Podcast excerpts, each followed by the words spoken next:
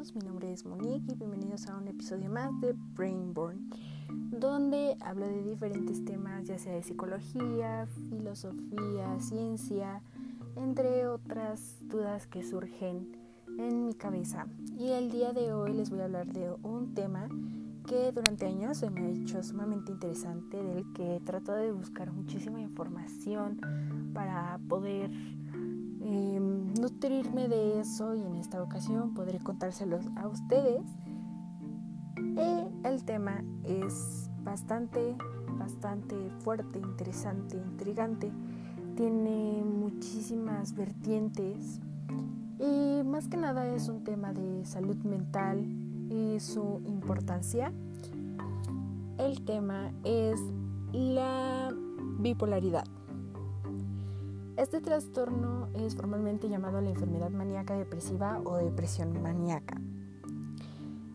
Y como su nombre que acabo de decir de toda esa información es tan pequeña, se divide en dos fases.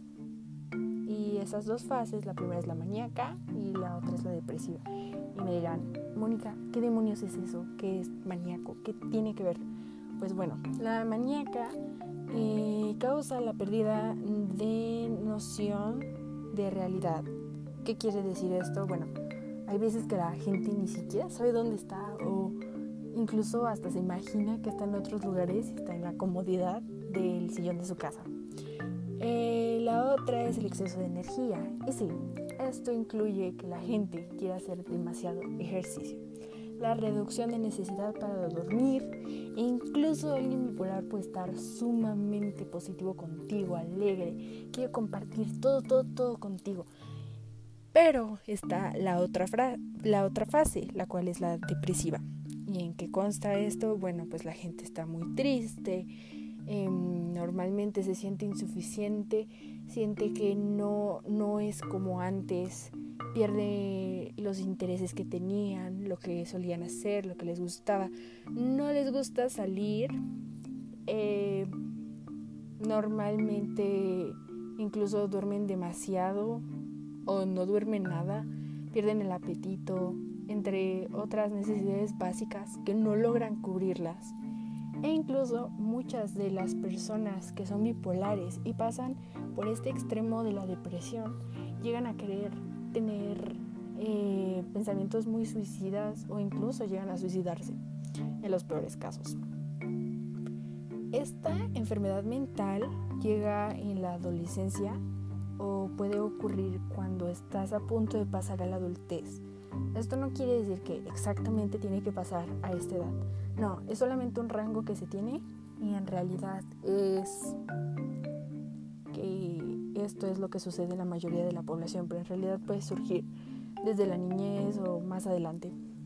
Se desconoce la causa exacta del trastorno y de acuerdo a Medline Plus del gobierno de Estados Unidos o de Mayo Clinic, eh, es posible que tenga que ver con factores genéticos y ambientales. Esto quiere decir que en la genética se puede heredar por parte de tu padre o de tu madre porque los cromosomas son los que llevan tu información genética y bueno, cuando crece se desarrolla toda esta información.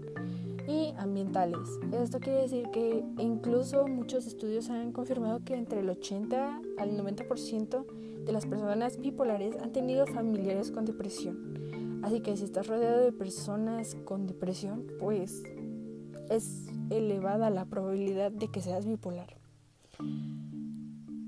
Además de que como resultado hay alteraciones de sustancias químicas y las estructuras del cerebro, así como la producción de serotonina. ¿Qué quiero decir con la serotonina? Bueno, es una sustancia que segrega tu cerebro para que estés feliz. Si hay un exceso de serotonina, obviamente vas a tener un episodio maníaco. Y si hay falta de ella, no produce o es nula, pues vas a caer en depresión. Eh, también otra de las causas de nuestro querido tema, que es el desorden bipolar, es el sistema límbico. ¿Qué demonios es el sistema límbico? Bueno, el sistema límbico es aquel que, que se encarga de regular tus emociones y estado de ánimo de acuerdo a las situaciones en las que te encuentras. Por ejemplo, una persona normal está en una fiesta, bebiendo alcohol, está con sus amigos, está bailando, cualquiera de muchas otras cosas.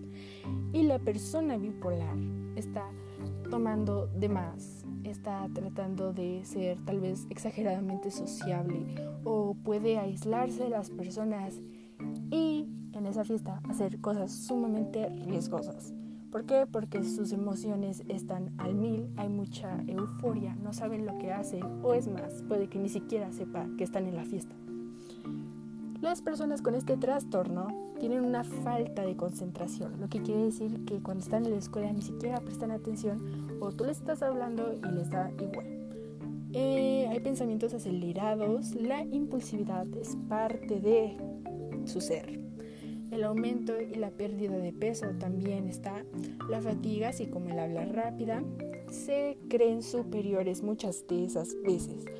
Eh, pueden llegar incluso a pensar que tienen superpoderes o cosas así. Tienen euforia, como ya antes lo había, mencionado. La pérdida de interés, tienen muchísimos altibajos e incluso tienen un deseo sexual excesivo.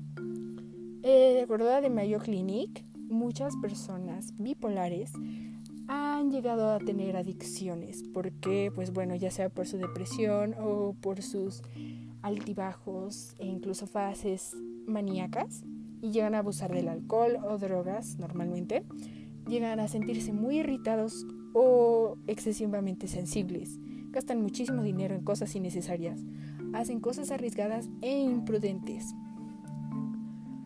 Los tratamientos que se utilizan con las personas bipolares normalmente son antiepilépticos, antipsicóticos, hay una terapia, muchas de ellas yo sé que abundan, pero una de ellas es la terapia del habla, donde la gente con este trastorno habla de cómo se siente, de esos cambios de humor, ya que son drásticos y muchas veces pues no se dan cuenta de cómo son. También se utiliza el inhibidor selectivo de la, de la recaptación de serotonina. ¿Qué quiere decir esto? Bueno, regula que la serotonina sea en un flujo normal para que puedan controlar más sus emociones.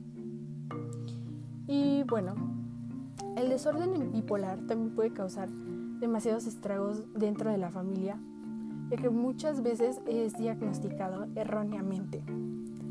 Muchas veces la gente con este trastorno no se da cuenta, pero la manera en la que lo pueden ayudar los familiares o personas en las que los rodean es ayudándolos a aceptar que tienen este trastorno, ya que estas personas, como ya lo dijimos, se sienten superiores y a veces sienten que todos están en su contra y no llegan a aceptarlo.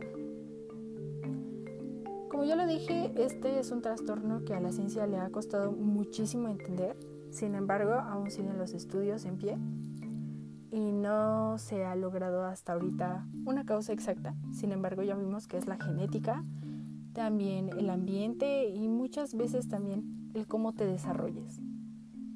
Y bueno, espero les haya gustado este podcast. Recuerden que es un podcast semanal. Esta vez me atrasé en subirlo, pero espero les haya gustado y nos vemos en el siguiente capítulo.